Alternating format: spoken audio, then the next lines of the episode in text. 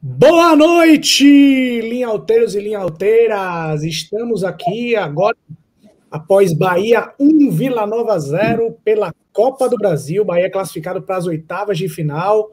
Um jogo tenso até certo momento, com o goleiro do Vila Nova, assim como na partida de ida lá em Goiânia, salvando, pegando tudo.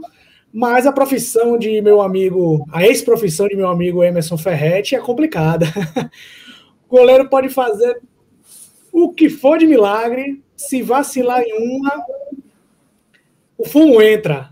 E George vacilou ali numa, numa recuada de um, do zagueiro e Gilberto acabou fazendo o gol que deu tranquilidade ao Bahia para seguir em frente na Copa do Brasil. Boa noite, Emerson Ferretti. Ficou tenso? Boa noite. Oi? Ficou tenso na hora do jogo? Boa noite, Ivan. Boa noite a todos que estão nos assistindo. Tenso não, né? É, é, é, difícil eu, eu agora ficar tenso com algum jogo, né? Lógico que vibro, torço, mas eu consigo assistir com, com, com mais naturalidade, né? Ficava mais tenso quando jogava, porque ali era uma responsabilidade grande, né? E, e você tinha que ter desempenho, né? Justamente até porque a gente é, nós atletas, nós somos avaliados, nosso desempenho o tempo todo por uma imprensa e por uma torcida apaixonada, né? Então, é, precisa sempre estar, tá, tentar pelo menos estar tá em alto nível para poder ser bem avaliado sempre. Boa noite, Galo. Tá sem áudio, Galo? Sem áudio, Galo. dois alto, dois alto. e aí, o que, você achou do jogo, Emerson? Achou que o Bahia é, fez uma, teve uma boa atuação? O que, que você acha que ficou aí desse jogo de positivo? Bom, eu achei que foi um jogo tranquilo para o Bahia. Né? É, o Vila Nova, para um time que precisava pelo menos fazer um gol para tentar levar para os pênaltis, é, mostrou muito pouca ofensividade, muito pouca ousadia, né? Se expôs muito pouco, né? Tentou, né? Na verdade, faltou vontade de vencer ao Vila Nova e o Bahia fez o jogo dele, né? Fez o jogo que cabia a ele. É, procurou ter posse de bola, procurou tocar bola, né? O Vila Nova não fazia uma pressão lá em cima, então o Bahia tinha uma certa liberdade para sair jogando, então uma certa tranquilidade também. E o Bahia é um time muito mais qualificado, com jogadores mais técnicos, né? Naturalmente, sem fazer muito esforço, acabou criando várias situações de gols no primeiro tempo, no, no início do segundo tempo, principalmente. Né? Acabou não fazendo, muito em função da boa atuação do, do George, do goleiro do, do, do Vila Nova, mas o Bahia criou, sem fazer muito esforço, sem, sem passar muito trabalho. Né? É, é lógico que num jogo eliminatório, como é um jogo de Copa do Brasil, como foi o jogo de hoje, às vezes você tem um jogo na mão, mas sempre há um risco né, de uma bola parada, de um erro de algum jogador e alguma coisa desse tipo acabar colocando tudo em risco. Né? Então é sempre bom fazer, ter a vitória na mão, né? a vantagem na mão.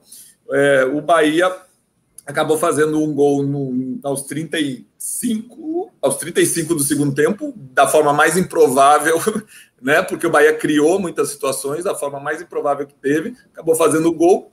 Acho que fez justiça ao que foi o jogo, o Bahia foi melhor, foi superior. O Vila Nova decepcionando, não pela qualidade do time, porque não é um time assim com tanta qualidade, mas pela pouca vontade de tentar vencer o jogo e classificar né, para um time que, num jogo eliminatório, mesmo você sendo inferior tecnicamente, você precisa, em algum momento, é, ousar, em algum momento chegar lá na frente, em algum momento tentar se arriscar.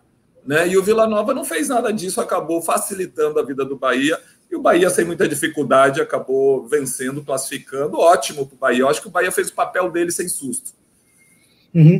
Para quem está perguntando, o Darino ainda está lá na rádio, mas daqui a pouco vai estar aqui. Ele hoje prometeu que vem, porque da última vez, no, no, último sábado, ele comentou o jogo lá pela Rádio Sociedade, prometeu que vinha, acabou tendo problemas e não conseguiu vir.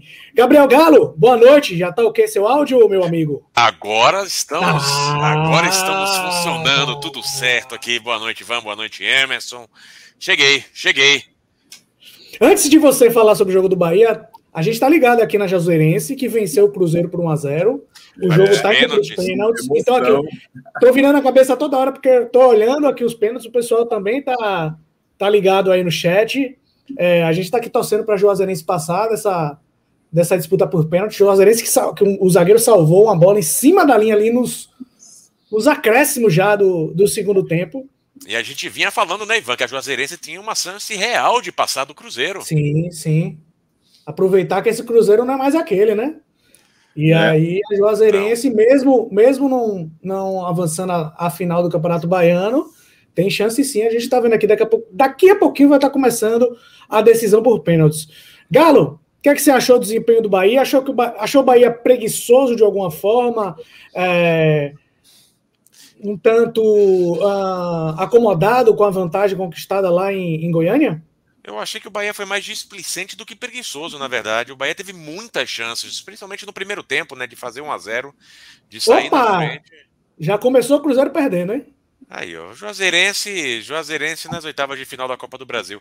Então, eu acho que o Bahia, eu acho que o Bahia foi mais displicente do que preguiçoso. O Bahia criou, o Bahia teve muitas chances de gol. O primeiro tempo foi um massacre do Bahia para cima do Vila Nova. E, e, até as chances de gol que foram criadas. E no segundo tempo é engraçado que o Vila Nova teve um tempo que comandou as ações, né? Pressionou mais. Aqui teve ali uns 10, 15 minutos no segundo tempo que o Vila Nova teve algumas chances, pressionou o Bahia, mas é um time muito mais frágil, é um time muito mais. dá muito mais espaços para o time adversário. E acabou numa infelicidade do, do sistema defensivo e do goleiro abrindo o caminho para Gilberto fazer o gol dele. Então eu acho que foi muito mais uma questão de displicência. O Bahia pecou muito na finalização, pecou muito na hora de, de fazer o seu placar, né? Mas o Bahia foi muito superior. Uh, poderia ter vencido com muito mais tranquilidade essa equipe do Vila Nova se tivesse caprichado um pouquinho mais na finalização. Pois é, Juazeirense fez o pênalti dela, 1 a 1 1 a 1 que 1 a 0 a Juazeirense, sendo que o Cruzeiro começou batendo e perdeu o primeiro pênalti. Vamos ficar aqui acompanhando também. É, eu achei, Galo, que ali naqueles esses 10, 15 minutos que você falou, ali pelo meio do segundo tempo, né? Eu acho que assim, mostrou o, o, a, a, essa diferença de qualidade, né? Assim, foram muitas decisões erradas do Vila Nova ali no, no terço final que aliviaram para o Bahia não, não, não, até não ter uma, vamos dizer assim, uma, uma chance contrária real em campo, né? Teve uma bola que passou rasante assim na, na, na segunda trave só. Além disso, o Teixeira teve pouco trabalho. É, e teve Teixeira não trabalhou. Né? Não trabalhou, não trabalhou. E, Cruzeiro perdeu outro, hein? Perdeu é, outro. Dali Juazeirense. Aí o Leão do Cisal. É, o Cancão, o Cancão tá na frente, rapaz. Vai ser, ser maravilhoso. O, o, o, o que eu acho, Ivan, assim, o Vila Nova, ele, o time pecou nessa, no passe final, né? Em alguns momentos, principalmente em contra-ataque, ali por esses 10, 15 minutos do segundo tempo, o Vila Nova chegava em condição no 2 contra 2, no 3 contra 3 e pecava muito na distribuição do passe, na né, na decisão que o atleta que estava com a bola tomava para distribuir o jogo. Então, é, foi muito mais nesse sentido a chance que o Vila Nova criou. Não necessariamente viraram chances de gol, não necessariamente viraram lances de perigo, mas poderia ter se desenvolvido algo mais ali se o Vila Nova tivesse um pouquinho mais de qualidade. 2 a 0 Juazeirense na frente. 2x0 Juazeirense na frente. É, o Greg é... Canela aqui tá avisando, o Leão do Cisal é outro, é o Jacupa, é verdade, é o Cancão, Juazeirense. É o Cancão de Fogo. E véio, vai maravilhoso, maravilhoso ver a Juazeirense passar do Cruzeiro, cara. No Zic é... não, no Zic não, ainda não passou. Mas ficar 2x0 já, rapaz. Emerson, você, você acha que... Fale, você... fale, fale. Você acha que a, as chances perdidas do Bahia foi mais mérito do goleiro ou faltou um pouquinho de capricho dos atacantes do Bahia? Eu acho que teve muito mérito do, do Jorge, com certeza. Né? Ele fez boas defesas. Né? Então, não dá para colocar só é, a culpa no, nos atacantes, né? como se os atacantes tivessem perdido o gol. Né? Também existe um goleiro, existe um trabalho do outro lado e que precisa ser valorizado e que realmente fez diferença. Né? Então, em alguns momentos, um pouquinho de displicência, mas eu acho que o goleiro foi muito bem durante o jogo todo. Né? Então, vamos dar um mérito a ele. E só um parêntese falando do Cruzeiro, né?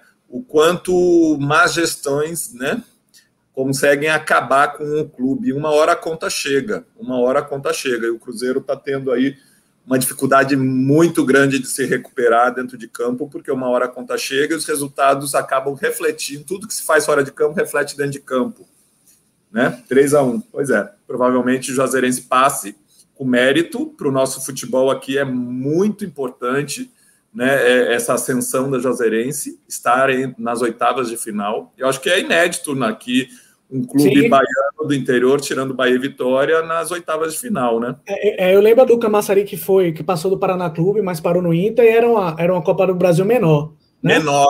Então você passava uma primeira fase, já estava nas na, na, as primeiras Copas do Brasil tinham 32 clubes só, né? É. Então passava a primeira fase já estava nas oitavas. Se perder, já era, hein? Não identifiquei o jogador que vai bater o pênalti, mas vamos lá, vamos narrar, correu, Bateu, é gol do Cruzeiro. E Palmeiras e CRB nos pênaltis também, né? Acho que Palmeiras e CRB é, também vai para os pênaltis. Exatamente, é. CRB ganhou de 1 a 0 aqui em São Paulo. o Palmeiras chegou a fazer um, o Palmeiras chegou a fazer um gol, mas foi anulado, né? Já perdeu dois pênaltis. Quem? O CRB. Já perdeu dois. é agora, hein? Vamos lá, vamos ver, Juazeirense.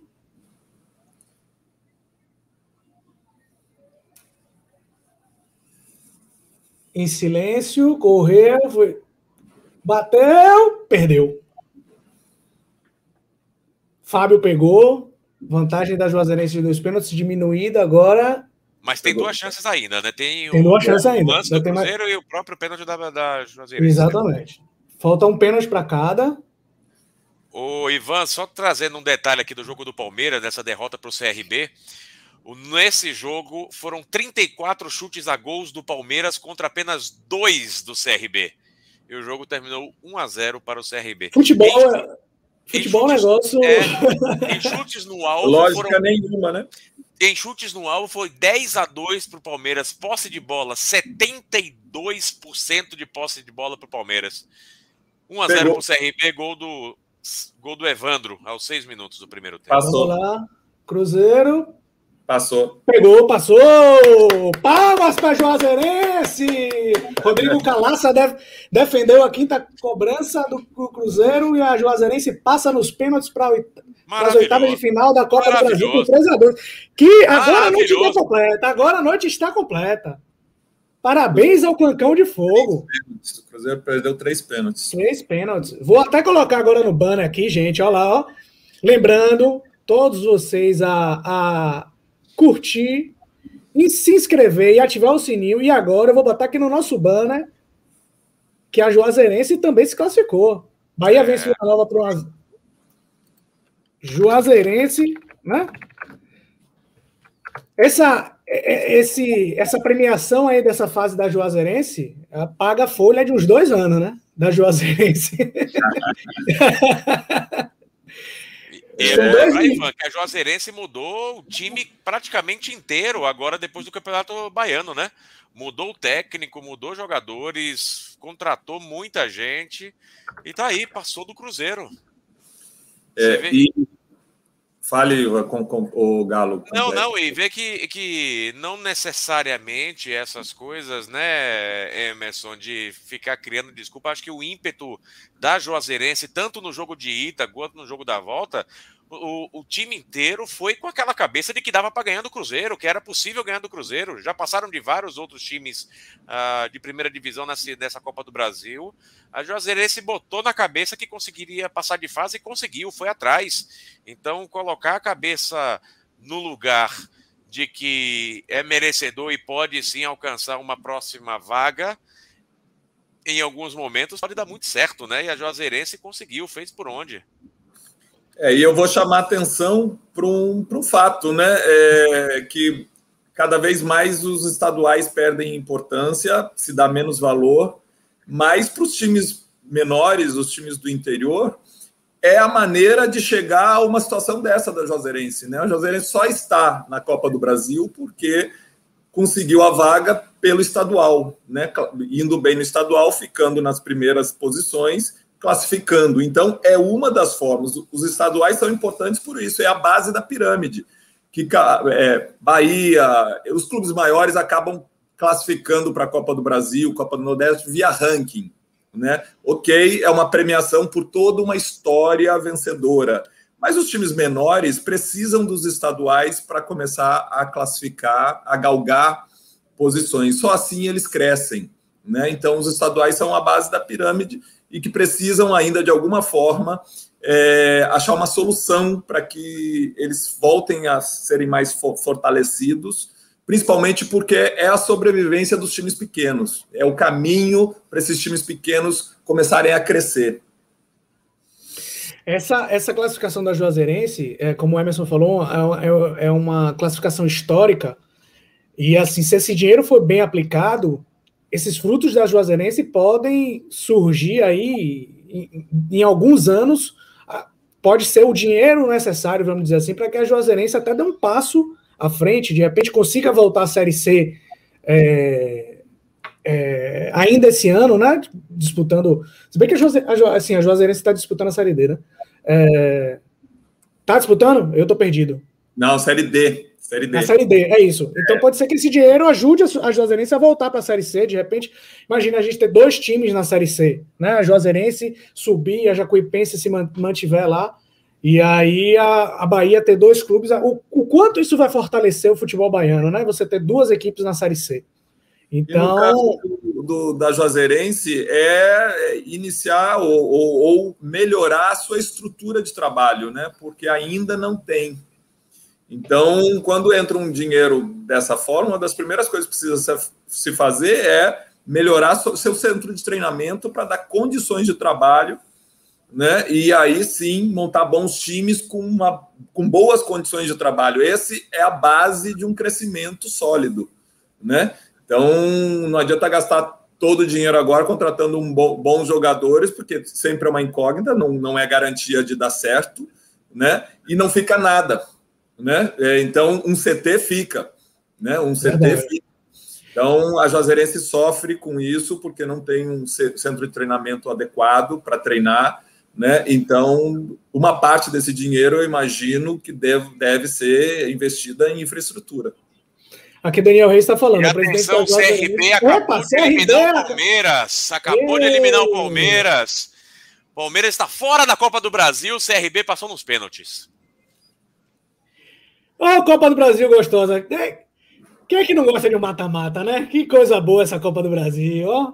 É, e de oito classificados até então, quatro nordestinos, né? Que coisa boa. Rapaz. Quem sabe amanhã, hein, Galo? Completar. Se o CRB foi lá e, e, e desclassificou o Palmeiras, por que, é que o Vitória não pode? É, é, a gente tem que torcer bastante para isso. Há uma diferença bastante grande de ímpeto e de vontade desses times com relação ao que o Vitória tem jogado, viu? porque esses times acreditaram que davam para ganhar tanto em casa quanto fora e fizeram por merecer. Agora vamos, vamos aguardar, vamos aguardar. Tem que torcer, Ivan. Vai que, vai que numa onda dessa, vai que o Vitória chega harmonizado para o jogo de amanhã, né?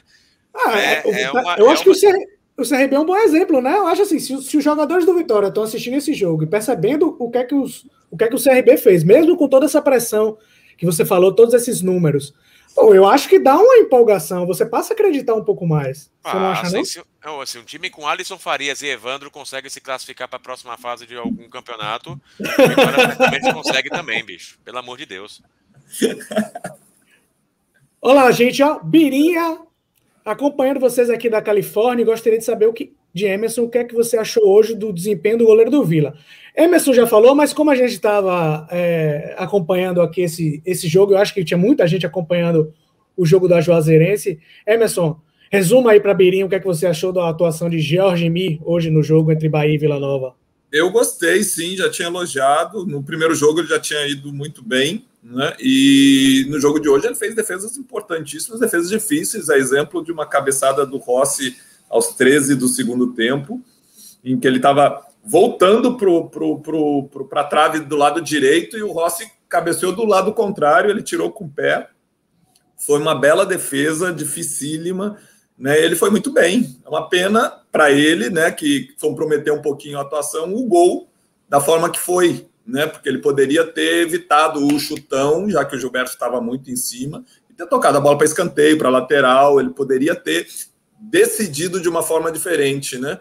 E mas durante as duas partidas ele foi muito bem. Foi talvez aí o destaque, né, do, do dos dois jogos. Mesmo com o lance do gol, mesmo com o lance do gol, concordo com o Emerson. Ele foi muito bem nos dois jogos.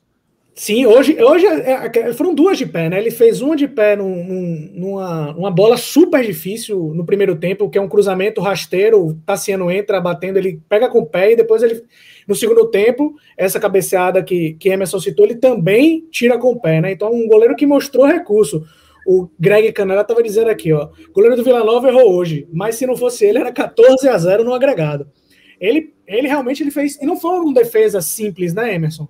É, não. Porque tem aquele goleiro que tem aquele goleiro que salva com, com salva bastante, mas com defesas de, é, de certa forma não são defesas tão difíceis. As defesas dele foram de alto alto grau de dificuldade, né? Exatamente, teve grau de dificuldade alto e ele foi muito bem. Ele foi muito bem mesmo nas defesas. O time não ajudou. O time do Vila Nova realmente nos dois jogos deixou muito a desejar. Pra, pra, quando a gente pensa em algum algum time que precisa vencer, que quer passar de fase, que quer evoluir, que quer avançar nas competições.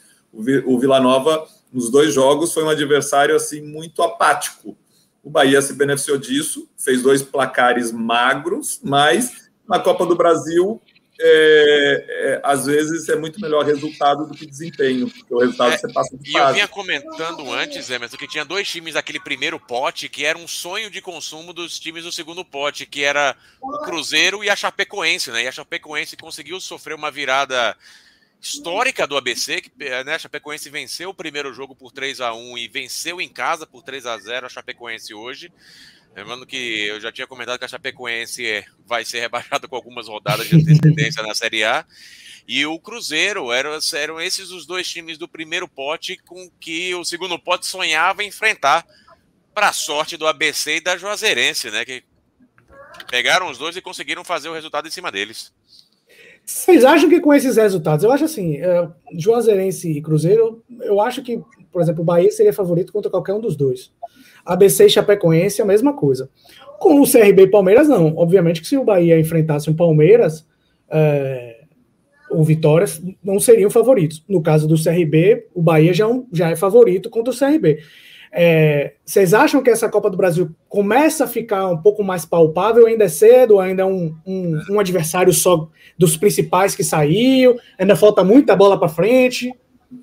Eu estava fazendo exatamente essa análise agora que você perguntou exatamente essa análise com a saída de alguns times importantes, como o Palmeiras hoje, né? É, o Cruzeiro a gente sabe que não é o melhor Cruzeiro do. De, do de é, Joyson está falando aqui também. Ó. O Cruzeiro tem muito mais camisa do que propriamente força hoje, né? Um time forte. Então, é, mas o Palmeiras, principalmente, é, acaba sendo abrindo espaço para os times, para outros times. Então, o Bahia, nas, na, na, nas oitavas de final, tem aí a chance aí de, de cruzar com que, equipes mais, teoricamente, tecnicamente mais fracas, né? Como o ABC, o próprio Criciúma, que está em aberto a, a, contra o América Mineiro, né? É, é, Mas é cedo? Ainda tem muita gente, né? Forte. É, Sim, é ainda o Grêmio pode passar. É, vão sobrar 16 depois ainda, né? Tem muita Exato. gente, tem muita fase Mas ainda. tem CRB, CRB, que tecnicamente é mais fraco, Juazeirense, ABC. Então, tem Atlético Goianiense, que são times né, similares. América Mineiro. Quem passar de América Mineiro e Criciúma também não vai oferecer tanto perigo, apesar do América Mineiro ter sido semifinalista no ano passado, né? Uh, em, isso tudo em teoria, mas ainda sobra São Paulo, sobra Flamengo. Enfim, Grêmio. Tem, é Grêmio. Inter. Vamos ver. Ó, Inter, não, tá... Inter não, Emerson. Inter, Inter pelo, bem, tá pelo bem da nossa audiência, vamos falar que talvez o Inter. É. Ó, vamos, vamos, ver aqui quem já, quem já está classificado. O Santos, que passou pelo Cianorte. O São Paulo, que triturou o 4 de julho. É, esses, dois, esses dois se classificaram ontem. Hoje o ABC, que passou pela Chapecoense, o Vasco, que passou pelo Boa Vista, o Atlético Paranaense, que passou pelo Havaí, o Bahia passou pelo Vila Nova, o Juazeirense passou pelo Cruzeiro e o CRB passou pelo Palmeiras. O que é que a gente ainda tem aí para uh, ah, confrontos? Atlético de Goiás e Corinthians. O primeiro jogo foi 2 a 0 para o Atlético Goiás. Bragantino e Fluminense. 2x0, primeiro... lembrando, Ivan, 2x0 em São Paulo. Em São Paulo, o, isso. O Atlético Goianiense joga em casa, define em casa. Em casa. É.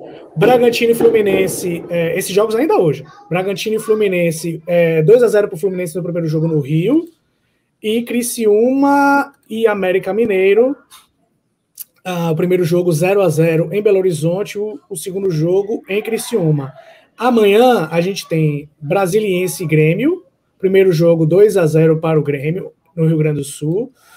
Atlético Mineiro e Remo. Primeiro jogo, o Atlético Mineiro ganhou do Remo de 2 a 0 lá no Pará.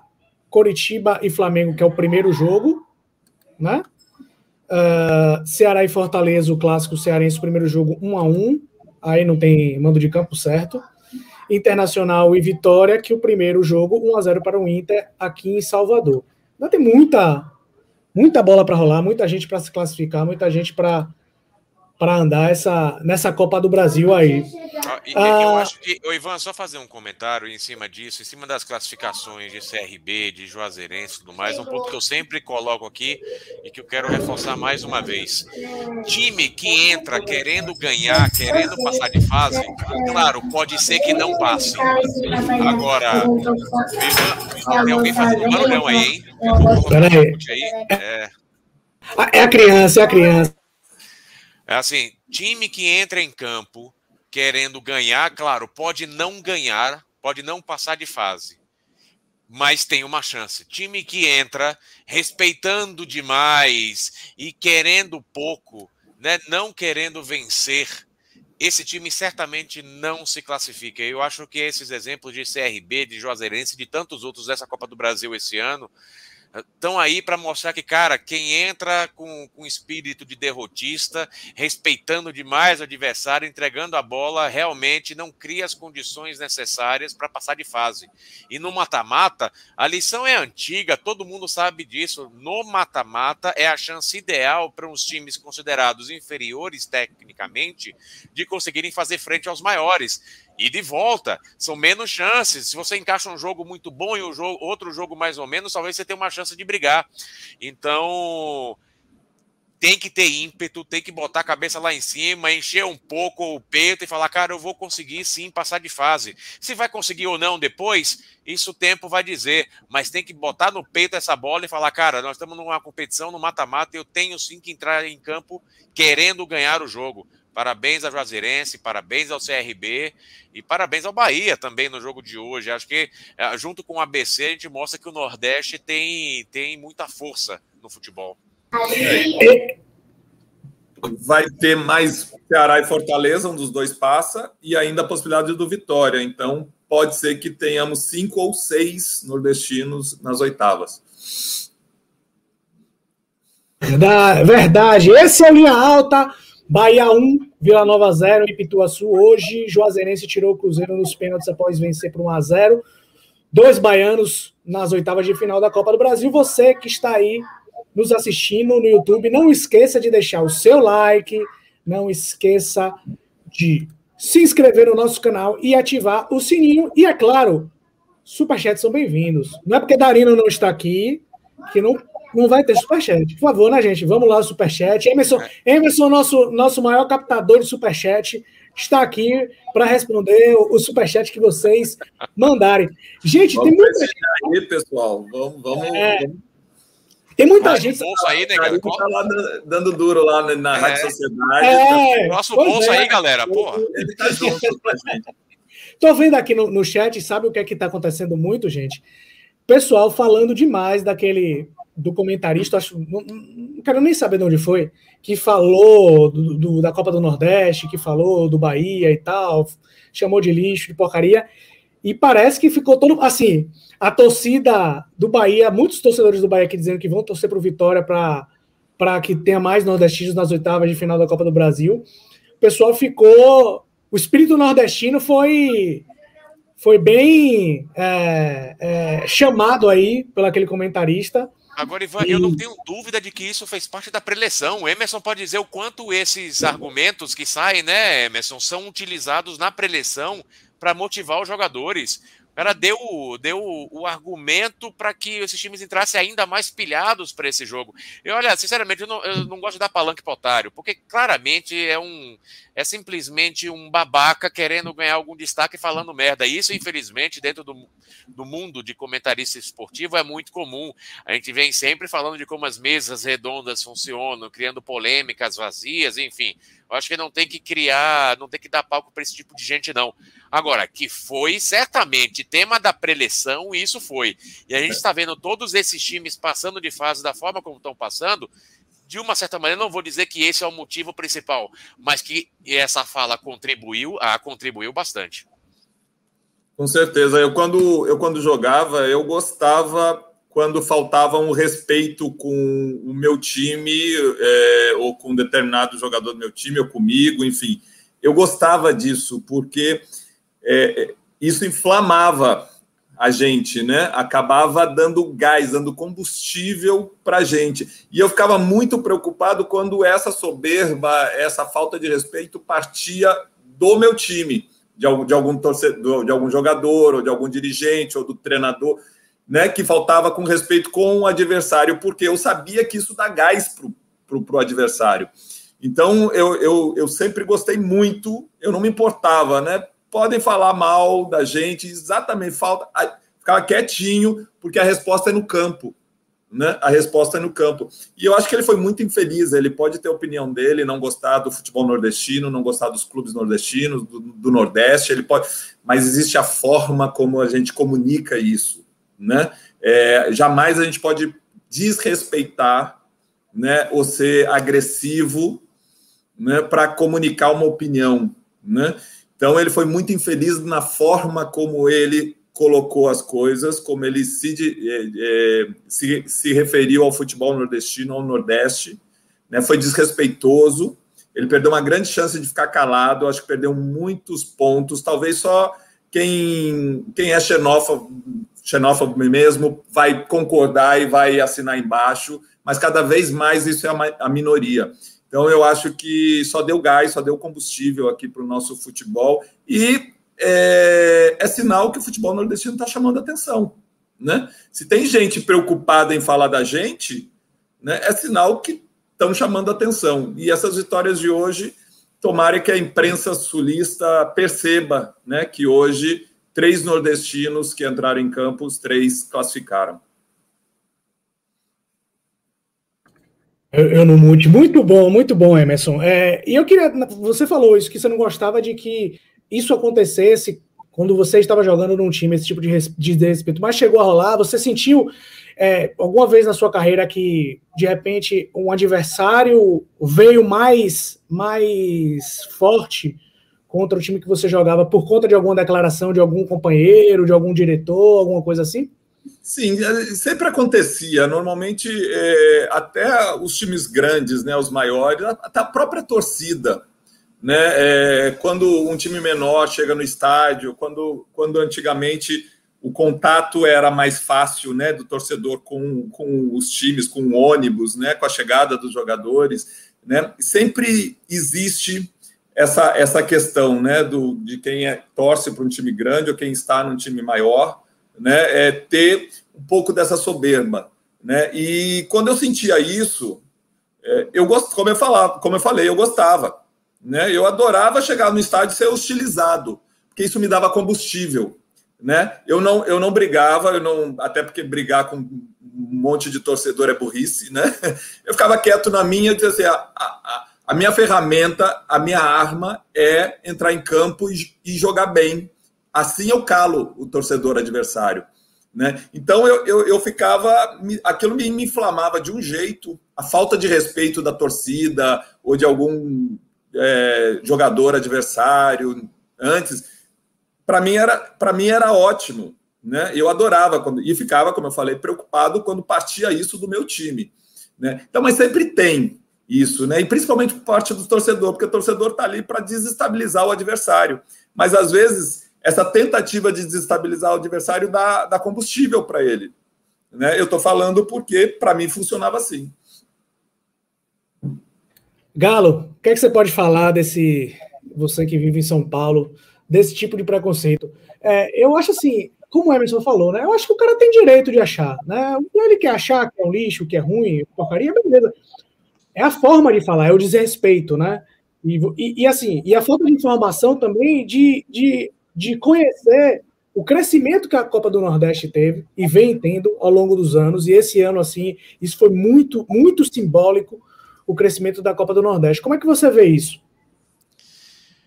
Olha, Ivan, primeira coisa, eu estou aqui em São Paulo, até comentei numa edição da, da minha revista esse ano sobre o que acontece com os nordestinos em São Paulo. É interessante porque, uh, claro, eu não tenho, eu não sou o estereótipo que os, as pessoas do Sudeste entendem como nordestino, né? Agora, apesar disso, eu passei por situações que são situações muito complicadas em São Paulo normalmente. Uh, o sotaque, por exemplo, ele é muito, ele é muito discriminado, principalmente no ambiente profissional, tá? Uh, é muito mais fácil você conseguir emprego e adquirir respeito no ambiente profissional, a dependendo do sotaque que você utiliza. Eu comecei trabalhando em bancos, em consultorias, e, e forçar uh, o sotaque mais brando era algo que era necessário e foi fundamental para que isso acontecesse. Uh, o nordestino ele é visto, de, em geral, de uma maneira muito descriminalizada.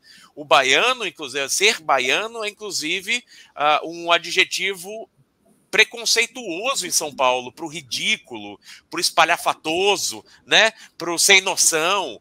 Então, isso acontece, acontece o tempo inteiro, faz parte, infelizmente, da cultura de São Paulo. Equivalente ao que acontece no Rio de Janeiro com Paraíba, por exemplo. Né? Essa, essa visão é uma visão é, é, é, é uma visão muito centralizada. É interessante quando a gente vê um certo meme quando fala que a cultura brasileira é aquela que acontece em Rio e São Paulo, e a cultura regional é de todo o resto do Brasil, né?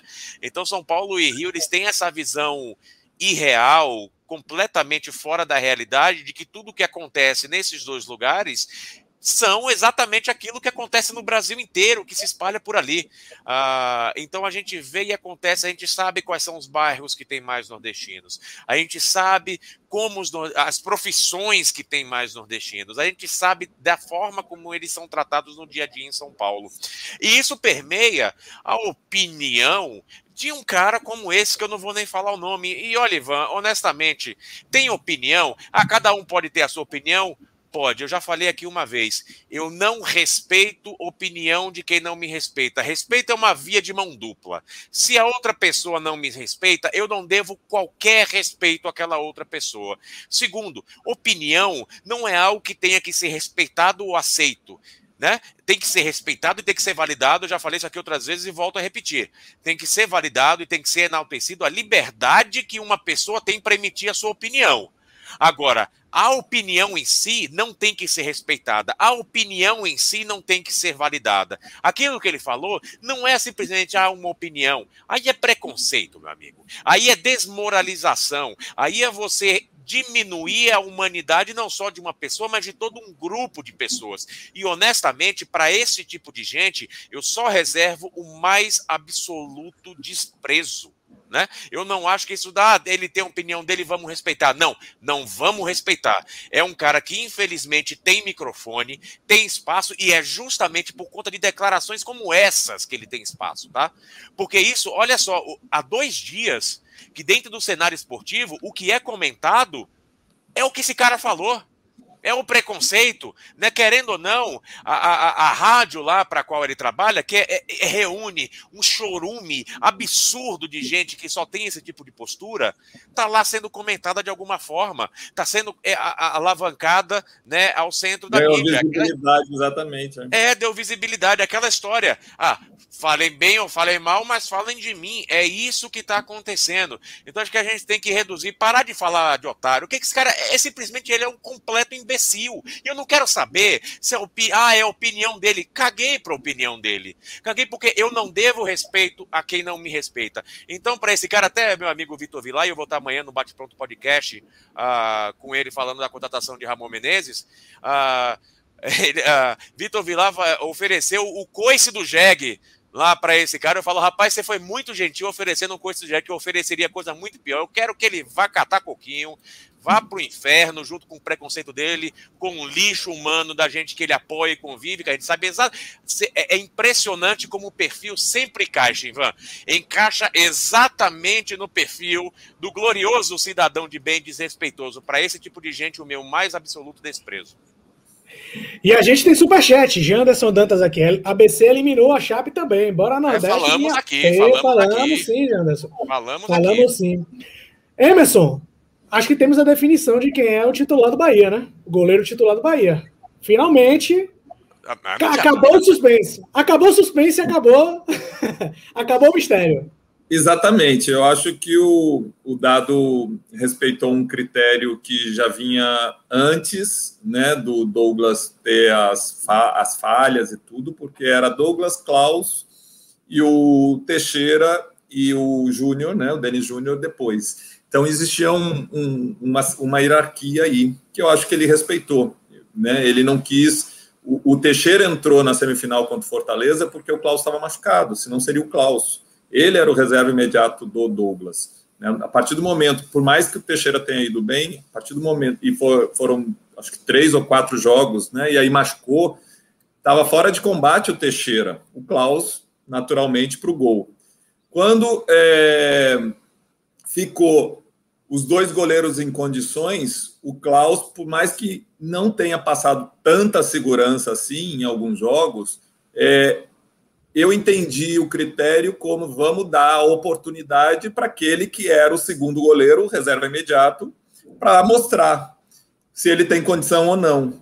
Ele acabou é, mostrando insegurança em alguns jogos, né? coisa que o Matheus Teixeira não mostrou. E aí o dado resolveu não arriscar mais. E aí ele tira. O que, que acaba acontecendo? Definindo o goleiro titular, o Matheus Teixeira. Hoje ele não teve trabalho, né? enfim, dentro do, do, do dentro da, da, da performance muito boa de atuação dele, tranquilo, né? Mas começa a preocupar porque dois goleiros saíram por deficiência técnica, Douglas e Matheus Claus né? Porque o Matheus Klaus foi sacado por deficiência técnica, né? Se, o, se ele não está machucado, se o treinador optou pelo outro, é porque não estava satisfeito com o desempenho dele. Então, é, é torcer para que o Teixeira realmente pegue essa camisa, assume, e isso a gente só vai saber com a, com a sequência de jogos, né? Mas que os outros dois que saíram por deficiência técnica tenham a oportunidade de se recuperar né, para, numa possível oportunidade lá na frente, mostrar que, que foi uma fase.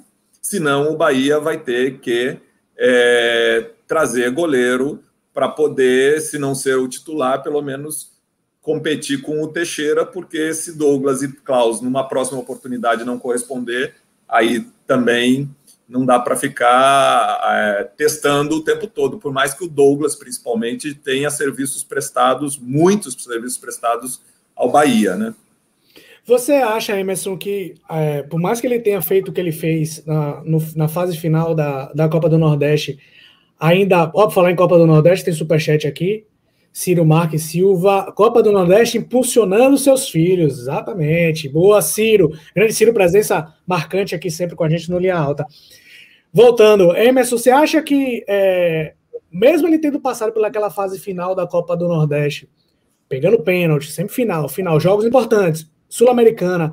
É, ainda falta esse teste do brasileiro, de ser o goleiro do Campeonato Brasileiro. É, ele ainda tem algo a provar jogando o Campeonato Brasileiro? Eu acho que o período é muito pouco, né? São poucos jogos ainda. Né? É, ele precisa ter um, um, uma sequência de jogos mais longa, num nível de atuação muito bom, né? Para poder dizer assim, a camisa é minha.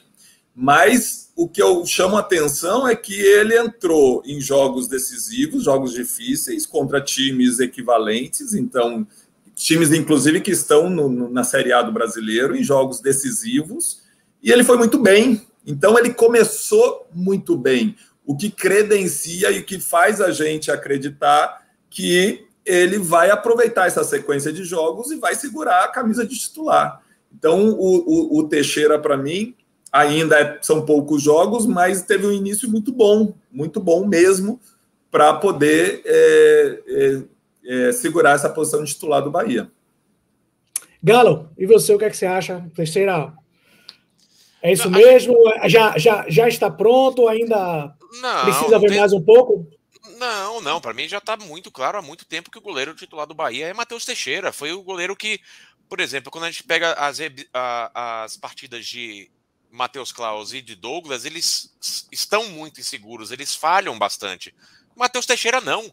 Tudo bem, é uma amostra pequena, é uma amostra pequena. Ele, né, a reta final da Copa do Nordeste se machucou depois e agora voltou. Mas em todas essas partidas, Matheus Teixeira foi muito seguro, né? Ele não, ele não apresentou nenhuma hesitação, nenhum lance mais uh, que pudesse levantar alguma suspeita. E aí, pela situação dos concorrentes, eu acho uh, mais do que natural e óbvio que Matheus Teixeira assuma a posição de goleiro titular do Bahia. Ah, então, para mim, não, não cabe nem essa discussão, tá? Porque a gente, em teoria, já, saber, já sabia que assim que Matheus Teixeira estivesse apto a voltar, né? Voltando de lesão, ele seria o titular do gol. Foi o que aconteceu hoje. Voltou de lesão e já assumiu o, o, o gol do Bahia. E só para completar, Ivan é, e Galo, eu, o Teixeira, para mim, tem uma qualidade que me agrada muito eu, em goleiros, né? Ele passa tranquilidade.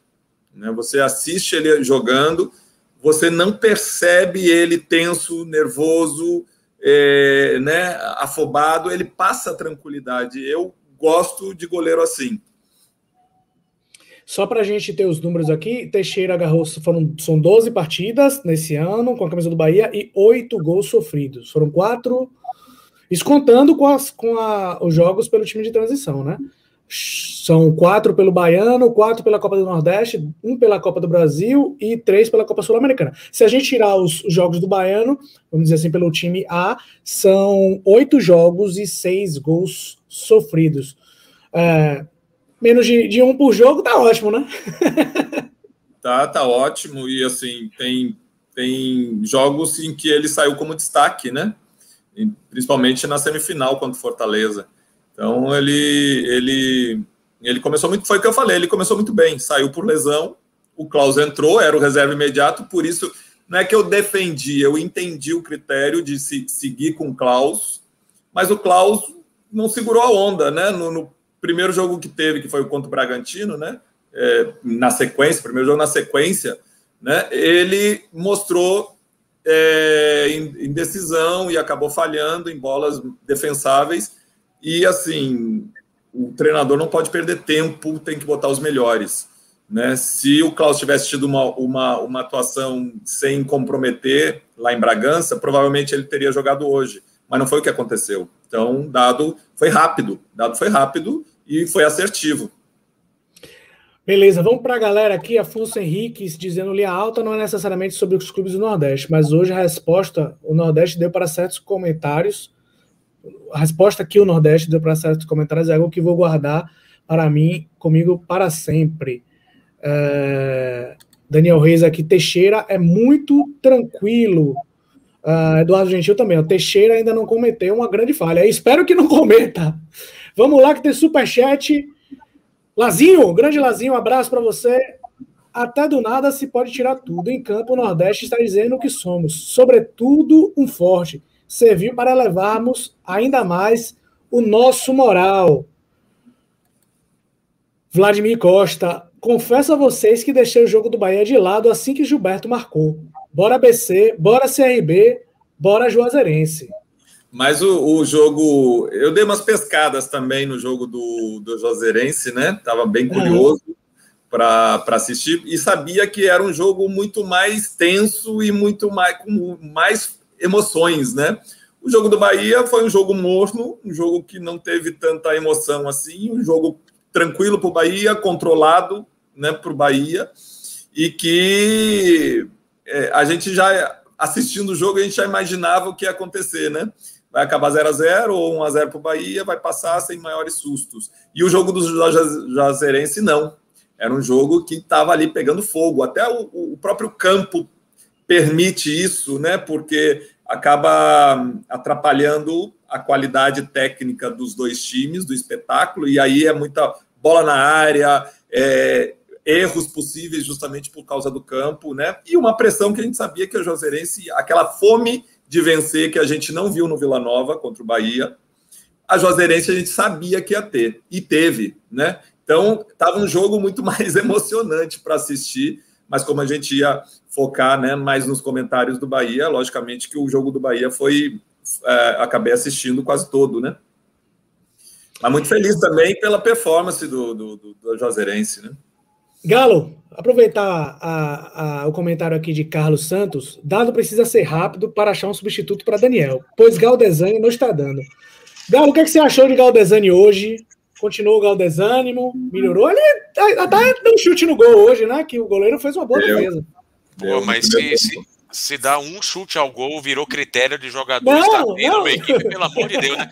Não, porque eu vi a mesma coisa com o Guilherme Santos no ataque do Vitória, não jogou absolutamente nada, ah, deu um chute a gol. Quantas vezes a gente não falou de Alisson Faria, não jogou nada o jogo inteiro, ah, mas deu um passe. Ah, enfim, não é o é jogador. Pouco, né? é, é, muito pouco, é, a gente já tinha falado isso no dele, jogo. Tanto, né? É, a gente já tinha falado disso no último jogo, como a, a, presença dos dois ao mesmo tempo, né, de Galdesani e de Tassiano, faz com que o Bahia pareça quebrado ali na evolução no meio de campo. O Bahia, lembrando, enfrentou um adversário muito mais fraco, então foi muito fácil para a Ossi, por exemplo, receber a bola direto na ponta direita, né? A evolução do Bahia acabou sendo muito vertical, não necessariamente passava por Galdesani ou por Tassiano. Então, o Bahia teve essa facilidade pela forma de jogo do Vila Nova. Agora, Galdesani realmente ele não tem conseguido nem oferecer saída de bola, nem oferecer uma estabilidade defensiva, digamos assim. Claro, a gente tem que ressaltar, foi um adversário muito fraco. No primeiro tempo, o Bahia ofereceu pouquíssimo espaço, foi, um, foi meio que um massacre para cima do Vila Nova. O segundo tempo já não, e a gente sempre via Galdesani chegando atrasado, Galdesani demorando para fazer aquela transição defensiva. Certamente não é ele esse jogador. Uh, Dado tem um trabalho aí para poder entender. Uh, e mais uma vez, eu sempre falo isso das quatro peças que o Bahia tem problemas e dificuldades hoje. Três, se não jogarem, e a lateral esquerda, né? O que fazer quando o Gilberto não jogar, o que fazer quando o Nino Paraíba não jogar, o que fazer quando o Daniel não jogar. Uh, ainda não se encontrou essa peça para quando o Daniel não jogar. Felizmente, pelo menos o Gilberto tem jogado e tem jogado bem. Isso facilita bastante né, a, a, forma como a gente interpreta o jogo do Bahia a partir disso. Agora, não é Galdesani esse jogador, certamente. Talvez Dado esteja também fazendo algo que ele fez com o próprio Daniel, né? Que ele, ele bancou Daniel no time titular por muito tempo. Ele bancou Daniel ali porque ele entendia que ele era o melhor nome para poder organizar o meio-campo do Bahia. Eu não acho que Galdesani tenha a condição técnica que Daniel tem. Eu não acho que Galdesani tenha disciplina tática também para exercer um papel defensivo, que a gente sabe que Daniel não é exatamente muito bom. Então, mas tem esse, infelizmente, tem esse problema no Bahia que tem que ser encontrado. Galdesani com Tassiano não está funcionando muito legal. Eles acabam tendo mais ou menos a mesma função uh, e o Bahia carece hoje de alguém que conduza essa bola para o ataque. Não é Galdesani e também não é Tassiano. Tassiano tem outra função. Ele é um, ele é um meia que pisa muito na área. Ele é um oito mais clássico, né? Então o Bahia ainda recente uh, de, de colocar alguém para cumprir esse, esse papel no lugar de Daniel. Você, Emerson. Eu, eu concordo, falta inclusive uma palavra que o, o Galo não botou para mim, ainda falta dinamismo no jogo dele, né? É, e do que eu vi de Galdesani até agora, também acho que não me convenceu ainda. Né? Talvez uma sequência de jogos agora, né? Talvez até melhore esse desempenho, mas ainda não vejo como um jogador é, para ser o titular desse meio de campo do Bahia. E só para ressaltar, o chute que ele deu a gol, que foi no, aos 40 minutos do primeiro tempo, foi uma bola que se apresentou para o chute. Ele não tinha outra alternativa, ele estava muito só, próximo da entrada da área, né? Com gol na sua frente, lógico, não estava tava fora da área, mas com gol à sua frente. Era para chutar. Né? Então ele fez o que tinha que, que acontecer. Não foi uma jogada que ele construiu. E apareceu uma oportunidade maravilhosa para ele chutar o gol e ele estou. Né? Então, pra, só para fazer essa, é, essa ressalva em relação a essa. Talvez aí é o melhor momento dele no jogo, o momento ofensivo dele no jogo. Outra coisa que me chamou a atenção é ele bater os escanteios todos, principalmente do lado direito, né? É, e que a bola parada dele é, bate principalmente a jogada para Luiz Otávio vir de frente e cabecear, e por três ou quatro vezes Luiz Otávio levou vantagem. É uma, é uma arma que o Bahia tem aí, essa bola aérea, né, essa bola parada, bola aérea ofensiva, e o Galdesani era quem fazia essa bola parada. Mas manter um jogador no time titular só por causa da bola parada também é pouco né? Ele precisa ter uma performance durante os 90 minutos com a bola rolando também para poder justificar a condição de titular. Hoje ele é o titular porque o Daniel está suspenso. Uhum. Você falou da bola parada e me lembrou de Rodriguinho. E é que eu já vi dois comentários. Vou pegar o de Daniel Reis primeiro aqui, falando: não gosto quando o Rodriguinho resolve jogar segurando a bola assim. Ele não tem condição física de fazer isso, perde todas. E Dani Duarte dizendo aqui: esse Rodriguinho está andando em campo.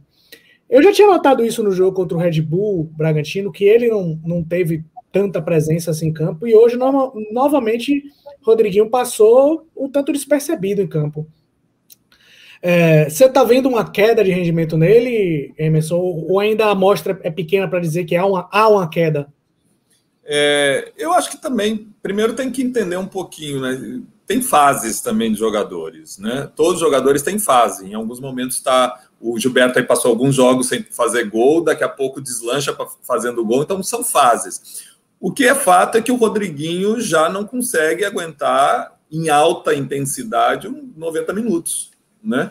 Então ele não adianta esperar que ele vai estar tá em alta intensidade o tempo todo, né? Se jogadores com melhor melhor condição física não consegue entregar, porque o futebol está muito eh, corrido, a, né? É, a exigência física é muito grande. O Rodriguinho, que nunca foi esse jogador com essa condição física tão privilegiada assim, de intensidade, não vai ser agora, já depois dos 30 anos, que ele vai entregar.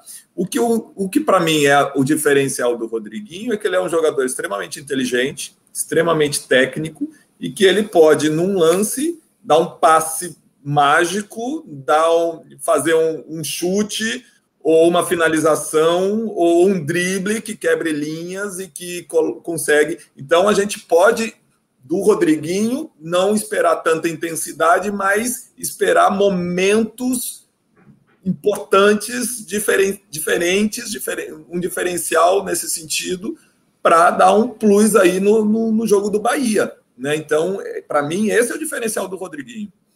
Uhum. Ciro, mandando mais um superchat. Obrigado, Ciro. Continue assim. Nós gostamos muito de você. Boa parte dos passes qualificados passaram pelos pés de Rodriguinho. Ele fez várias retenções. Cansou do meio para o final. Mas cansar do meio para o final, acho que é isso uma novidade, né? Rodriguinho sempre está cansando do meio do meio para o final do jogo. Opa, peraí, tem alguém chegando aqui, ó. Não é possível, não é possível. Não é possível. E aí, senhores, saudade da minha pessoa? Ih, rapaz, de, de lado não vai, não, só vai, só vai assim. Viu? Dá para colocar aí... de lado, mas você tem que ativar para ele sair da posição retrato para colocar ele na posição que ele gira aí. Com você agora, pronto. Olha aí, olha aí. Maria. Direto, direto aqui da redação da Rádio Sociedade com o Expedito Magrinho. Vem dar um tchau aqui por linha alta, velho, por favor. Dê moral aqui aos, aos nossos ouvintes. Aqui, ó. Ave Maria. Te contei, não. Te contei, não. tá onde? Tá onde? Na sociedade, não, mano. Tá no linha alta. No linha alta, mano. É isso. moral é moral, pai. E aí? E ainda dá. Que me contam você que nos conta o que é que você achou do jogo. Você estava comentando Primeiro, sociedade, mas tem muita gente é. aqui que não, que não tá. Vou até botar o banner para você não dizer que a gente não colocou, ó. Não só citando o Bahia, como citando a Juazeirense que bateu o Cruzeiro nos pênaltis. Rapaz, que noite maravilhosa, né? A gente aqui, a nossa transmissão até se alongou mais, porque a gente fez a transmissão, né? Ao vivo das, da, da disputa de pênalti lá da Juazeirense Cruzeiro. A gente estava com o narrador Flanquel Lima, dedicado nesse jogo é, durante vários momentos do jogo do Bahia, ele interrompia a transmissão da gente com lances polêmicos, agudos e tal. Então, assim, eu vivi a emoção dessas duas partidas, né? Antes de mais nada, boa noite a Ivan, boa noite Emerson, boa noite Galinho, boa noite Linha Alteiras e Linha Alteiras. Antes de mais nada, destacar essa noite histórica, maravilhosa do futebol do Nordeste, né? ABC tirando a Chapecoense, é um time de Série A do Campeonato Brasileiro. CRB tirando o Palmeiras, atual campeão da Copa do Brasil, atual campeão da Libertadores. E o Ajuazeirense fazendo o que fez, né? Uma semana muito especial para nós nordestinos. É, tem um gostinho super, super saboroso de revanche, de chupa, de cala-boca, daquele imbecil, daquele idiota da, da do eixo, né? Que, o nome chamou... dele, né? Não dá esse Não, vou falar não, vou falar não, que chamou o futebol do Nordeste de lixo, né? E para você ver como coisas do destino, né? Como o destino é eficiente. E ele é, é palmeirense, né? É isso, ele é palmeirense e foi eliminado por um time que morreu nas quartas de final da competição que ele chama de lixo. Então, quer dizer, basta um time de quarta de final da Copa do Nordeste para tirar o bambambam bam, bam das Américas e da Copa do Brasil. Marino, terceira fase, hein? A próxima ainda é oitavas de final, então tá na, na, são 32 times agora. Sim, seja, sim, sim. Caiu muito cedo. É, mas é, é, problema deles. E sobre, sobre o Bahia, né, logicamente não sei o que vocês falaram, mas assim, uma atuação, uma, uma classificação tinha tudo para ser tranquila, né? E quase ganhou áreas de dramaticidade pelo excesso de gols perdidos, né? Um, um contrassenso, né? Eu estava vendo hoje, o Bahia é o time que melhor aproveita oportunidades no Campeonato Brasileiro.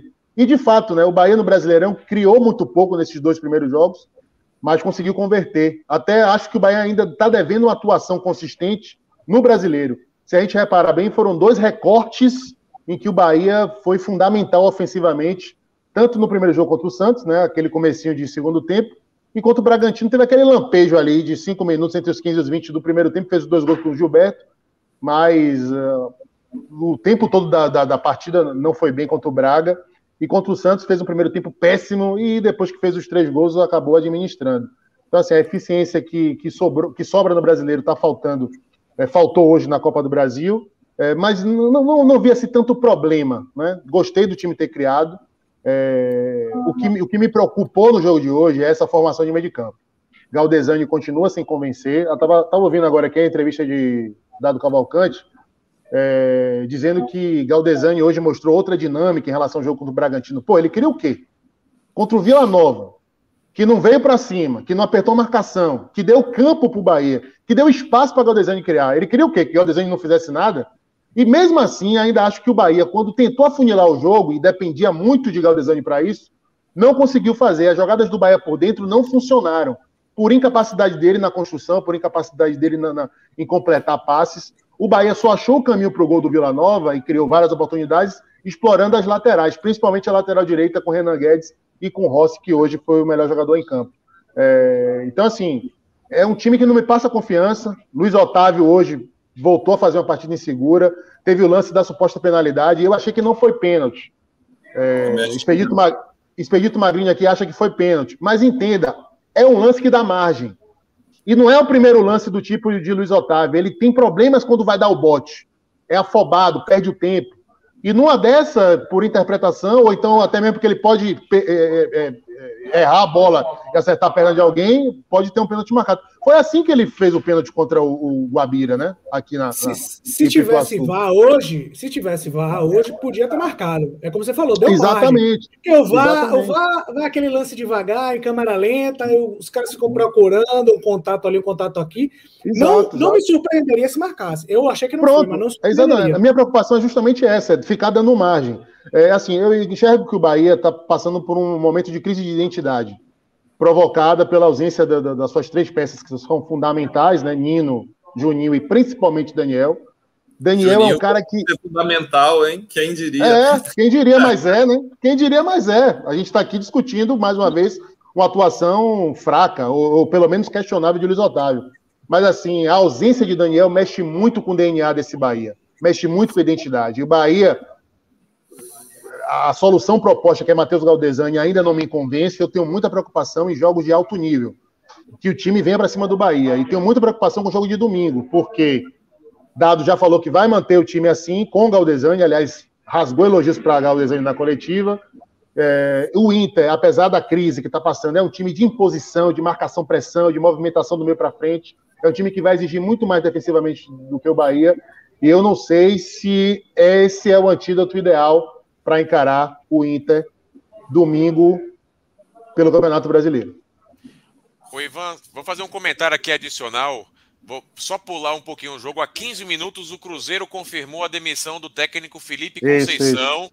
Uhum. Depois dessa eliminação para Juazeirense. Então, mais uma consequência aí dessa histórica classificação da Juazeirense para a próxima fase. Ô, Ferrete, eu, eu não sei se... buraco sem fundo, né?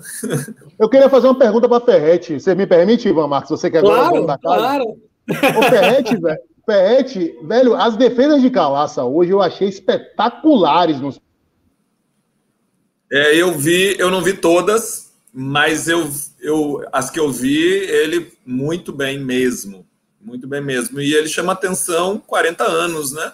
Ele e Fábio, hoje, os dois goleiros com 40 anos.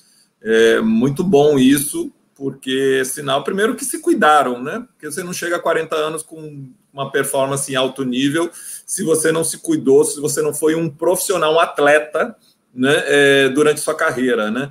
E ele tem sido um, uma figura um dos pilares aí desse, dessa boa campanha do, da Juazeirense, pela experiência, mas também não só pela experiência, pelas atuações em momentos decisivos, né? E nos pênaltis ele foi muito bem, ele foi muito bem mesmo, né? Não foram pênaltis que foram mal batidos ou foi mérito dele, né?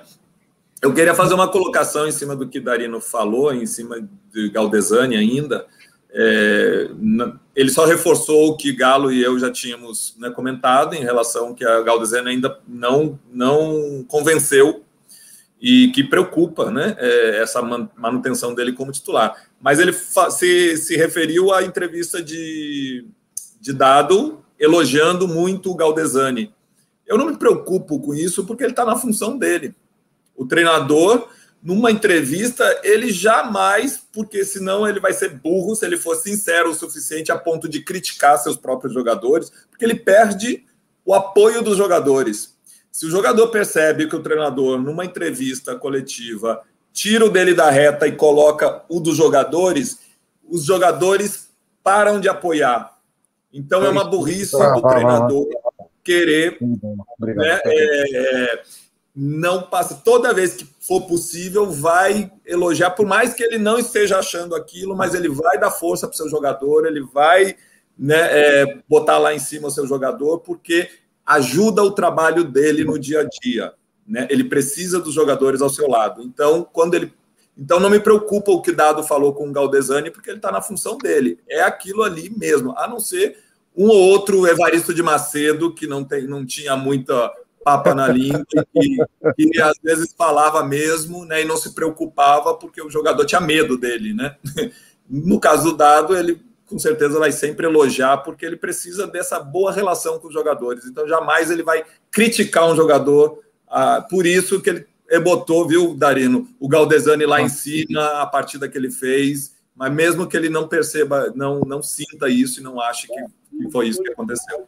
Além do mais, o Bahia se classificou, né, Emerson?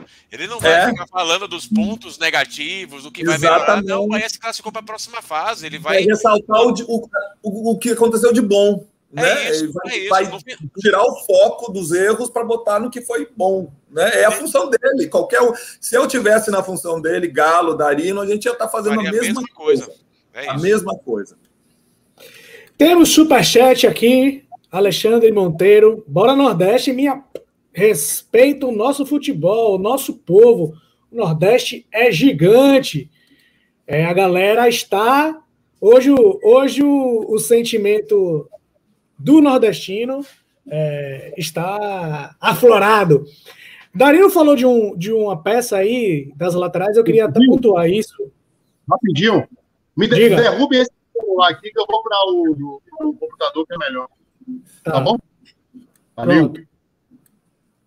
Tá.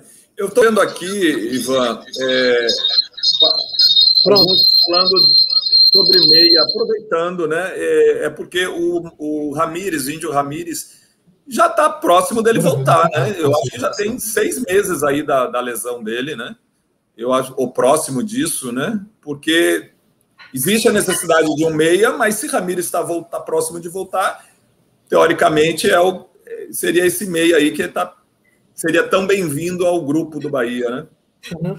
É, eu acho que, ele, que a posição de Ramires é mais a que Rodriguinho, a função que Rodriguinho tá, faz hoje em dia. Eu não. Na verdade, eu não consigo enxergar Ramires e Rodriguinho jogando juntos. Eu, pelo menos, acho que. Mas, Mas Ramires, Ramires Rodriguinho e, e Gilberto quando não tiver bem, tem o outro, você tem opções. É isso. É, eu acho que esse é o grande ganho aí de, de índio, é revezar com o Rodriguinho. Até porque é o seguinte, eu, eu não estou conseguindo. Às vezes eu penso assim, rapaz, o Rodriguinho está aguentando a sequência de jogos violenta. Né? Desde a da reta final da temporada passada, que ele não sai de campo, ele está o tempo todo jogando, velho.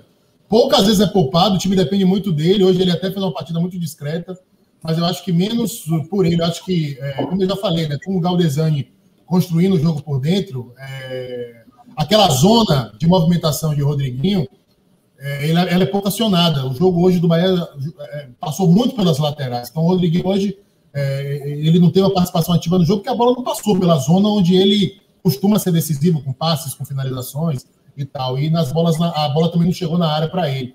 É, mas é, eu acho que o ponto que Emerson levantou aí é perfeito. Eu acho que com o Índio Ramírez, o Bahia ganha robustez no elenco né? Porque ali são jogadores que vão se revezar e, de repente, é, o Índio Ramírez, até se engatar uma sequência boa, tem condições até de, por que não, colocar o Rodriguinho no banco, né? Já mostrou qualidade para isso. Karina, você falou sobre, sobre até que, que o Bahia conseguiu atacar melhor pela direita com o Renan Guedes, junto com, com o Rossi. Teve um, um, um que eu já perdi o comentário dizendo que para ele foi o, o melhor jogador em campo foi o Renan Guedes. E assim, eu queria fazer uma observação, tanto em relação ao Renan Guedes quanto a Matheus Bahia. Hoje eu acho, já que Renan Guedes está rendendo mais do que Matheus Bahia no time. E tem uma impressão, e aí talvez Emerson possa nos ajudar com a experiência dele, que Matheus Bahia, depois do título da Copa do Nordeste, subiu no salto. E ele não é um cara que tem muito direito a subir no salto. Tô achando assim. Ele era um, ele era um lateral mais básico, vamos dizer assim, que não não driblava tanto, não procurava tanto um drible, é, a jogada na defesa era um, era um, lateral mais simples. Eu acho que desde o título começou a, a tentar demais, vamos dizer assim, talvez a, achar que joga mais do que joga. Eu não sei se outra... isso é impressão minha. Eu tenho outra teoria, viu? É, se você observar o time do Bahia, na maioria das vezes, né? É, hoje, hoje a saída de bola de trás, quase o jogo todo foi a saída de três, né? Com o Patrick fazendo a, a saída de três, abre os zagueiros e os laterais obrigatoriamente tem que dar amplitude lá na frente, abertos, né? Então, é, eles jogam lá. O Bahia nem todo jogo fazia isso o tempo todo. Começava às vezes, depois mudava um pouco essa saída, mas hoje foi, foi mais em quase durante o jogo todo aconteceu isso. O que, é que acontece com o Bahia, é, os dois laterais. O Renan Guedes, ou quem tiver pelo lado direito, tem muito mais ajuda quando a bola vai para o lado direito. O Bahia é desequilibrado. Por quê? Com o ataque com o Rodriguinho, Rossi e Gilberto, o Rossi joga mais pelo lado direito e é mais fixo no lado direito. Ele, foi ele só joga por ali, Emerson. Ele só joga por ali. O Rodriguinho, que teoricamente teria que ser o homem da esquerda, ele não fica no lado esquerdo. Então, o que, que acontece? Quando o Renan Guedes pega a bola, ele tem o Rossi, ele tem naturalmente um dos, dos meia, dos jogadores de meio de campo que se aproxima muito mais da direita do que da esquerda. Então, ele tem com quem jogar. E o Matheus Bahia, quando pega do outro lado, ele não vê um jogador na frente, porque aberto, ele não tem essa referência lá. De vez em quando é o Tassiano que chega próximo, mas só o Tassiano, então fica pouca gente. Então, quando ele não tem para quem tocar a bola, ele tem que segurar a bola, às vezes vai ter que tentar um drible, porque ele não tem opção. Então, o Bahia é um pouco desequilibrado nesse sentido e o Matheus Bahia acaba ficando prejudicado, porque quando ele pega a bola, ele não tem o apoio de tantos jogadores como o lado direito tem. Né? Então é interessante fazer essa observação para não culpá-lo só, né? que às vezes é o esquema que não ajuda. O Ferretti, e, e o seguinte: com a saída de Daniel, ele ficou mais ilhado ainda do lado esquerdo. Porque Daniel não é aquele cara que vai fazer ultrapassagem para receber bola na frente, né? não é aquele cara que, por exemplo, como o Rossi, puxa o time ali é, para atacar a linha de fundo, mas ele dava um suporte ali para as ultrapassagens do Matheus Bahia constantemente. Os melhores momentos do Matheus Bahia foram com o Daniel em campo. Uma grande partida que o Matheus Bahia fez foi contra o Fortaleza, o jogo da semifinal da Copa do Nordeste, lá no Castelão. E era constante, ó. Bola aberta na esquerda, Daniel segurava, esperava a ultrapassagem de Matheus Bahia e ele fazia os cruzamentos. Né? O melhor momento do Bahia naquela partida foram os 15 minutos finais do primeiro tempo e essa dobradinha funcionou muito bem. Agora, como você falou, o Tassiano, que hoje jogou pelo lado esquerdo, é um cara que não guarda posição no meio de campo, não passa para em cima da bola, toda hora está se projetando para a área, o que não é uma crítica, é apenas uma contestação da, constatação da característica dele. E do lado direito, como você falou, o Galdesani caindo por ali, o Patrick, quando avança, cai por ali também. Né? É, então fica muito mais fácil de triangular. Então, até o Rodriguinho hoje, né? Às vezes que, que saiu daquela zona dele intermediária, foi para o lado direito. O Rodriguinho aparece também na direita. Então tem muito mais apoio. O, o time do Bahia tem muito mais jogadores do lado direito do que do lado esquerdo, né? Pois é. Agora, Darino falou sobre. A gente tá falando sobre o Nordeste, e aí é, o Vitória vai pegar o ah, Internacional. Posso falar de Renan Guedes? Pode falar de Renan fale, Guedes? fale. Oh, tá na, na rádio, na rádio é, é, é, é, engraçado, que é igualzinho aqui no chat, né? Os torcedores já têm umas muletas prontas. Ele já tem definido antes da bola rolar quem é que vai ser bom e quem é que vai ser mal. Quem que ele vai elogiar, quem que ele vai cobrar, quem ele vai criticar. É impressionante. Então, no intervalo do jogo já veio aquela muleta pronta, aquela crítica industrializada. Renan Guedes é uma merda, Renan Guedes está nada. E críticas também a Matheus Bahia. A Matheus Bahia, eu, eu até fiz críticas porque eu achei o seguinte, viu, Emerson? O lado de, os lados de campo hoje do, do, do Vila Nova eram muito frágeis, né? Era dar um tapa na frente, você passava do lateral direito e do lateral esquerdo também. E Matheus Bahia teve algumas oportunidades do mano a mano em que ele não ataca a linha de fundo, sabe? É, é isso que que eu fico às vezes agoniado com ele. Ele não, parece que ele não confia no potencial dele. Aí eu vou até de encontro à opinião de, de Ivan, vou contra a opinião de Ivan. É, eu não acho, Ivan, que, que subiu o salto de Matheus Bahia. Eu acho que de repente falta confiança. Ainda mais agora que ele está isolado ali naquele setor. Mas assim, o jogo de hoje, que você não tem que se preocupar tanto com a retaguarda, que o, o Vila Nova não tinha um contra-ataque organizado, não tinha aquela fumaça nas costas dele, ele podia usar um pouco mais. Aí é a questão não da análise tática, mas da performance individual do jogador. Já do lado direito, eu, eu bati de frente com as críticas do que o torcedor fez no intervalo da partida a Renan Guedes. Achei hoje uma das melhores, se não a melhor, partida de Renan Guedes né, com a camisa do Bahia, apoiando bastante, se apresentando. Né? Realmente hoje ele foi um, destaque, né? aliás, é, corroborando aquilo que vocês falam, né? principalmente Emerson. Velho, o cara está se adaptando ao time ainda, está ganhando corpo, está ganhando confiança, está ganhando ritmo. E a gente espera que contra adversários mais qualificados seja assim. Só não concordo que ele foi o melhor em campo, porque acho que Rossi, também por aquela fatia do campo, teve uma participação mais ativa e mais decisiva no jogo de hoje. Beleza. É, eu estava falando que a gente citou, você citou o Inter, que o Bahia vai pegar o Inter domingo e o Vitória pega o Inter amanhã. Na opinião de vocês, vamos dizer assim, se o Bahia tivesse que torcer para alguém nesse jogo de amanhã, o Inter vindo aí de um 5 a 1 é, contra o Fortaleza. O Bahia, não estou dizendo, a gente vai torcer para o Vitória passar, claro. O Bahia, vocês acham que o Bahia deveria torcer para quem? Qual seria o melhor resultado amanhã para o Bahia? A pequena opinião dos três. Eu acho primeiro que o Bahia não tem nem o que falar desse jogo por um motivo muito simples, Ivan. Não, é oitavas de final, o Bahia não sabe quem vai enfrentar. Tá tão não, cedo. Não, não, não, mas é o Bahia pega o Inter brasileiro. O Bahia pega o Inter Se o Vitória passar, elimina um time teoricamente né, mais favorito a chegar. Não é isso, não. Mas a pergunta de Ivan é essa. É, não é, é, o, é o impacto psicológico para o jogo de domingo. Se é melhor o Bahia ah, pegar o Inter. Com, era... olha, o que Ivan quer saber é o seguinte: se é melhor o Bahia pegar o Inter com a pressão amenizada com a classificação da Copa do Brasil, ou se é melhor pegar o Inter afundado na crise pós a eliminação por vitória. Exatamente. Obrigado, Darino. Antes de vocês responderem, para a gente não perder, antes de responderem, vamos ter mais um superchat. E superchat tem preferência. Ciro Marques, de novo. Olha, terceiro superchat de Ciro hoje. Rapaz, Darino, daqui a pouco vai, vai dar uma, uma caixa da Grande Brama para cima. Em vez da Labelle de Ju, vai ter que ser um quadro com a foto de Ciro Marques Silva na cara. É. Junto com linha alta desde um G, um até pagação. Primeira geração, desde a da primeira, primeira geração. geração, é. Até pagação de Elton Serra no, no xarel eu já tomei por estar sem camisa, a partir do pescoço. Sim, agora é, vocês, pronto. Darino, depois que Darino disse aí, qual psicologicamente para o Bahia, para o jogo do brasileiro do, do final de semana, qual o melhor resultado para o Bahia amanhã? É claro que o torcedor do Bahia não vai torcer por isso, mas seria a desgraça total do Inter. Quanto mais questionado, quanto mais sem confiança, quanto maior a crise, melhor para o Bahia. É, talvez eu não sei que, se, por exemplo, se, se o Inter amanhã for eliminado pelo Vitória e se houver uma demissão, eu não sei se talvez a, o técnico interino dê uma ajustada taticamente no time que vem sendo uma bagunça. Talvez por esse aspecto não fosse bom. Mas pelo, pelo aspecto psicológico, para mim, quanto pior a situação do Inter, melhor para o Bahia. Ainda mais o Bahia desfocado, né? E, e, o Bahia, no momento psicológico, totalmente diferente. O Bahia vem de, de, conquista de Copa do Nordeste, de um bom início de Campeonato Brasileiro, apesar da atuação ter sido ruim contra o Bragantino.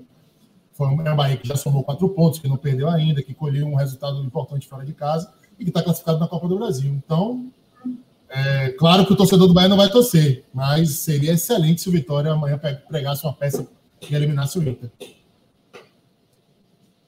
Concordo. Para o Bahia, para o jogo de domingo, melhor Sim. que o Inter chegue, a, chegue estraçalhado, né? melhor ainda. É, quanto mais quebrado o adversário, melhor, realmente.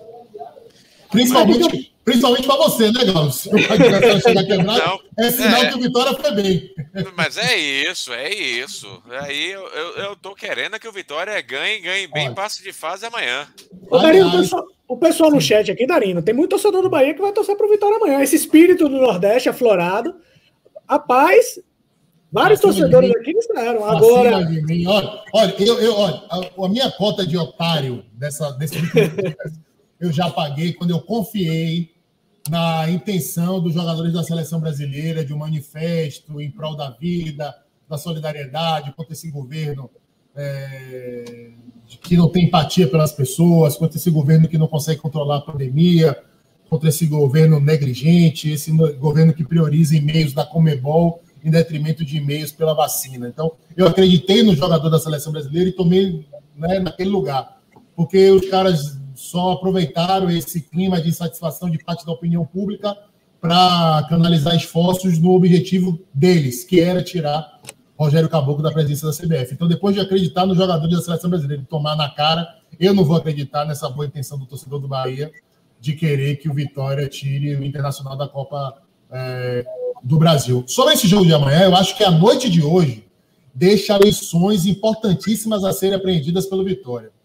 Velho, olha a situação do CRB. O CRB tinha perdido em casa contra o Palmeiras. A distância entre os dois clubes é de um abismo. O CRB foi lá, ganhou, levou para os pênaltis e passou. Por quê? Porque teve ousadia. Porque acreditou no seu potencial. Porque não aceitou que era um time em situação muito inferior do que a do seu adversário. Então, o que a gente quer do Vitória, o que a gente cobrou do Vitória semana passada, o que a gente quer do Vitória amanhã, é ousadia Disse aqui no Linha e repito: o Vitória não tem nada para perder nessa Copa do Brasil. A eliminação o Vitória já tem. Então, velho, que Ramon que está chegando agora, né? Que consiga mexer com os brilhos desse elenco e que coloque o Vitória para jogar para cima do Inter, que é um, um time numa situação fragilizada. E que esses exemplos que aconteceram hoje à noite, de ascensão, de superação do futebol nordestino, contaminem o rubro-negro para se ajudar e, consequentemente, ajudar meu Bahia, viu, Galo? Quebra essa para mim aí, na moral. Eu, eu quero muito quebrar essa para você, Darino. Eu quero muito quebrar essa para você. Isso significa que o meu time terá passado de fase na Copa do Brasil. E, e, e, eu concordo, e eu já falei isso aqui hoje, Darino, que a grande diferença da Juazeirense, do CRB, do ABC, de qualquer outro time que passa, é a vontade de vencer o jogo, é acreditar que consegue, que pode passar de fase.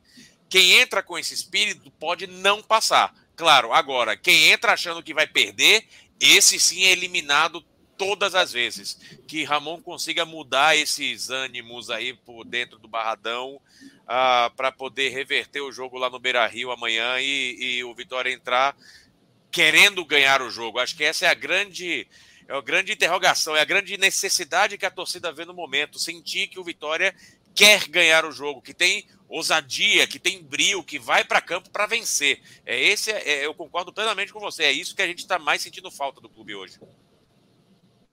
Superchat na tela, Linsmar Freitas, 10 reais, ó. A caixa, a caixa. Poder acompanhar daqui do Espírito Santo a resenha de qualidade de vocês é massa. Valeu, Lismar. Bahia classificou já esperado, mas o Darino emocionou pela rádio. Viva Juazeirense, viva o Nordeste. Obrigado por essa oportunidade. Aí, Darino. Rapaz, é, o que que acontece, né? Depois que a Juazeirense foi se classificou, eu realmente fiz um desabafo emocionado na Rádio Sociedade sobre esse babaca aí que, que que chamou a Copa do Nordeste de lixo, e, e como o destino né, foi irônico a nosso favor. Né? Uma noite de classificações heróicas de ABC, de CRB e da própria Juazeirense. E aí, esse trechinho aí, meu irmão, viralizou no zap. Vocês não viram ainda porque estavam aqui desde que o jogo acabou. E, meu irmão, meu zap tá pipocando, minhas redes sociais estão pipocando, a galera se sentindo representada. E eu fico feliz é, duplamente, né, de ter meu trabalho reconhecido e de estar numa rádio que tem esse alcance, né? Eu às vezes ainda me assusto com a força da, da rádio sociedade. Eu sou um, um bicho televisivo, né? É, fui forjado na TV Bahia, fiquei lá 10 anos e assim não me, não me surpreendia com a repercussão da TV Bahia, porque a TV Bahia é Globo na, na Bahia, né? Então assim eu sabia exatamente a repercussão que cada vírgula que eu colocasse ia ter. Aqui eu não, não vim com, com, com, essa, com, essa, com esse senso dessa responsabilidade, talvez porque eu tenha trabalhado em rádios em outros contextos, né, que não reverberavam tanto assim, repercutiam mais dentro do, do nosso meio tal, não sei o quê. Então é, é um canhão, é uma força, tem, tem, tem que tomar muito cuidado com o que se fala aqui, viu, Ivan? Porque hoje, hoje a reverberação é positiva, né? Mas também se falar merda, ó, parceiro. Pois é, rapaz. Meu, pesada. Rapaz, meu primo vai falar comigo, rapaz, tô assistindo todos os seus programas. Eu falei, porra, o negócio tá bom mesmo, tá bombando. Linha alta tá bombando. E pra, e pra bombar mesmo aqui, ó. Ó quem tá aqui, ó. Alexandre Andrade, 20 reais no superchat. a caixa! Ah, esse Apenas... daí, esse daí, velho, eu acho que ele tem uma verba já separada do salário todo mês para Um beijo, Ale, obrigado, meu irmão. E com esse superchat de, Ale, de Alex, Alexandro Andrade, é, a gente vai se despedindo aqui. Amanhã tem mais linha alta depois do jogo do Vitória. Obrigado, Darina. Obrigado, Galo. Obrigado, Emerson. Obrigado a todo mundo. Querem deixar algum recado? Fique à vontade. Bora, Nordeste, minha porra! Ah! Lixo é o caralho, meu irmão! Lixo é o caralho! É isso aí, vambora. Amanhã tem mais. Amanhã tem mais. Valeu, galera. Até mais. Beijo para todos. Oi, Ivan. Opa, chegou o superchat. Peraí, peraí, peraí. Calma, calma, calma. Calma, calma, Darino. Calma, calma. João Kleber, João Kleber. Para, para, para, para, para, para, para. Darino Fábio. Esse vai só para Darino hoje. Parabéns pelo comentário. Tá vendo aí, seu Emerson? Eu também tenho superchat exclusivo no Linha Alta, parceiro. Valeu, galera. Até mais. Até amanhã no pós-jogo de Vitória Internacional. Beijo. Ô, Ivan, sai da live, viu, Ivan? Não deixa a live ativa, não. Não, sai tô saindo. Live. Não, aquele dia, aquele dia foi, foi sem querer, foi sem querer. Aquele dia caiu na internet. Hoje, hoje a gente termina, hoje a gente termina. Valeu, galera. Boa noite.